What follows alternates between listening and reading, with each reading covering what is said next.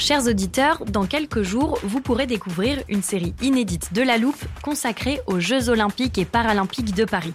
À trois mois de la cérémonie d'ouverture, on s'est demandé comment réussir ces JO.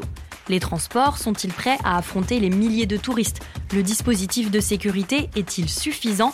L'enthousiasme sera-t-il finalement au rendez-vous? Pour répondre, on plonge durant cinq épisodes dans les archives des éditions précédentes, accompagnés des journalistes de l'Express. C'est à retrouver à partir du 13 mai sur toutes les plateformes d'écoute.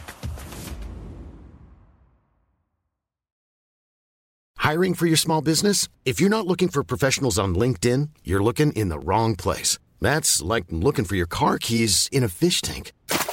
LinkedIn helps you hire professionals you can't find anywhere else, even those who aren't actively searching for a new job but might be open to the perfect role. In a given month, over 70% of LinkedIn users don't even visit other leading job sites. So start looking in the right place. With LinkedIn, you can hire professionals like a professional. Post your free job on linkedin.com slash people today.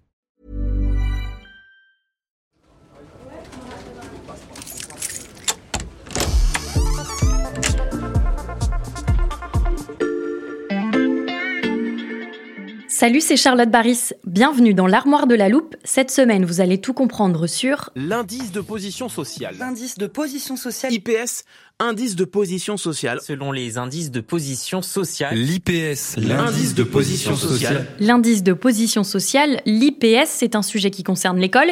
Et à l'Express, on a une spécialiste éducation, Amandine Hiroux, journaliste au service société. Salut Amandine. Salut Charlotte. Si je me souviens bien de ce que j'ai justement appris à l'école, pour définir un indice, il faut faire des calculs. Alors comment on établit cet indice de position sociale qu'on va attribuer aux établissements scolaires?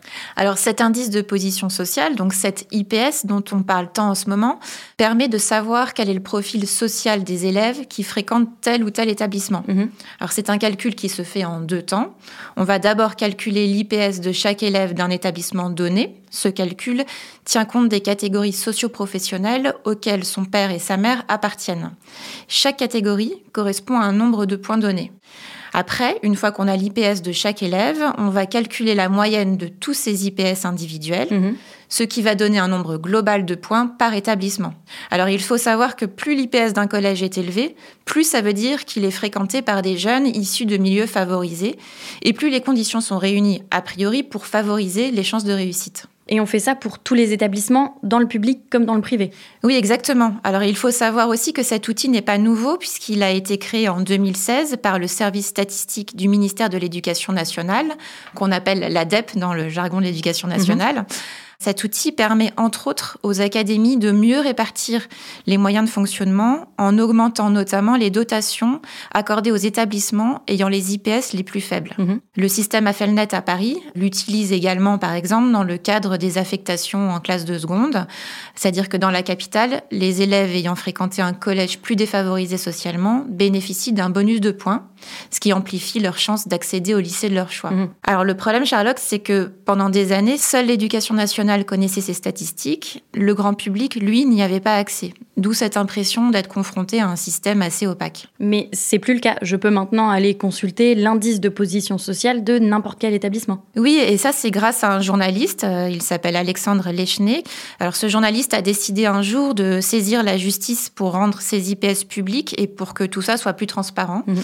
Au bout de trois ans de bataille judiciaire, le tribunal administratif a fini par lui donner raison.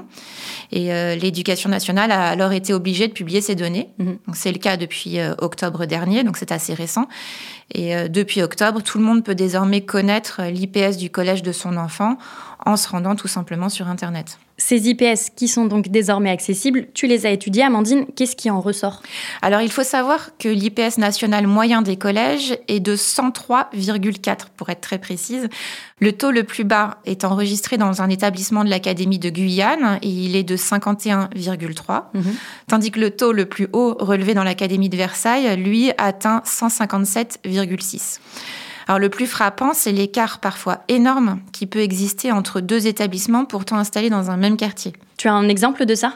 Oui, dans l'agglomération de Lyon, on a cet exemple assez incroyable de ces deux collèges publics situés à seulement 6 km d'écart. Mhm.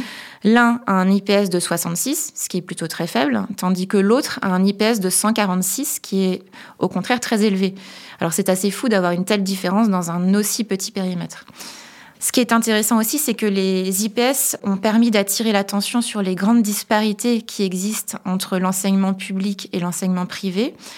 On s'est rendu compte que les collèges privés sous contrat scolarisent moins de 17% d'élèves d'origine sociale défavorisée et concentrent à l'inverse 40% d'élèves très favorisés, mhm. alors que dans le public, ces proportions sont strictement inverses. Mais ces disparités, on s'en doutait un petit peu, Amandine. Alors, au-delà des constats, à quoi ça sert d'avoir ces IPS alors avant qu'on entende parler des IPS, certains avaient tendance à minimiser un peu l'ampleur du phénomène, euh, à dire que les disparités sociales entre les établissements n'étaient pas forcément si notables que ça.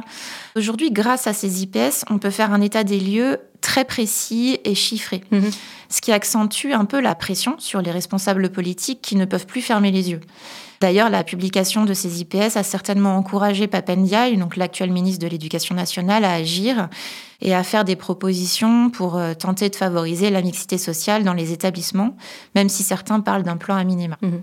En tout cas, la publication de ces IPS va justement permettre de voir par la suite si la situation évolue. Ça, c'est le grand intérêt euh, de cet indice. On verra si les choses bougent ou pas dans les mois et les années qui viennent. Des outils pour favoriser concrètement la mixité sociale à l'école. Merci beaucoup Amandine pour tes explications. À bientôt Charlotte. Voilà, je peux refermer l'armoire. Maintenant, vous êtes capable d'expliquer ce qu'est l'indice de position sociale. Et si vous voulez en savoir plus, on vous a préparé une liste d'épisodes de La Loupe et d'articles de l'Express qui traitent du sujet. Les liens sont à retrouver dans le descriptif de ce podcast. Bon week-end, profitez-en pour rattraper les épisodes que vous auriez manqués. Je vous dis à lundi pour passer un nouveau sujet à La Loupe.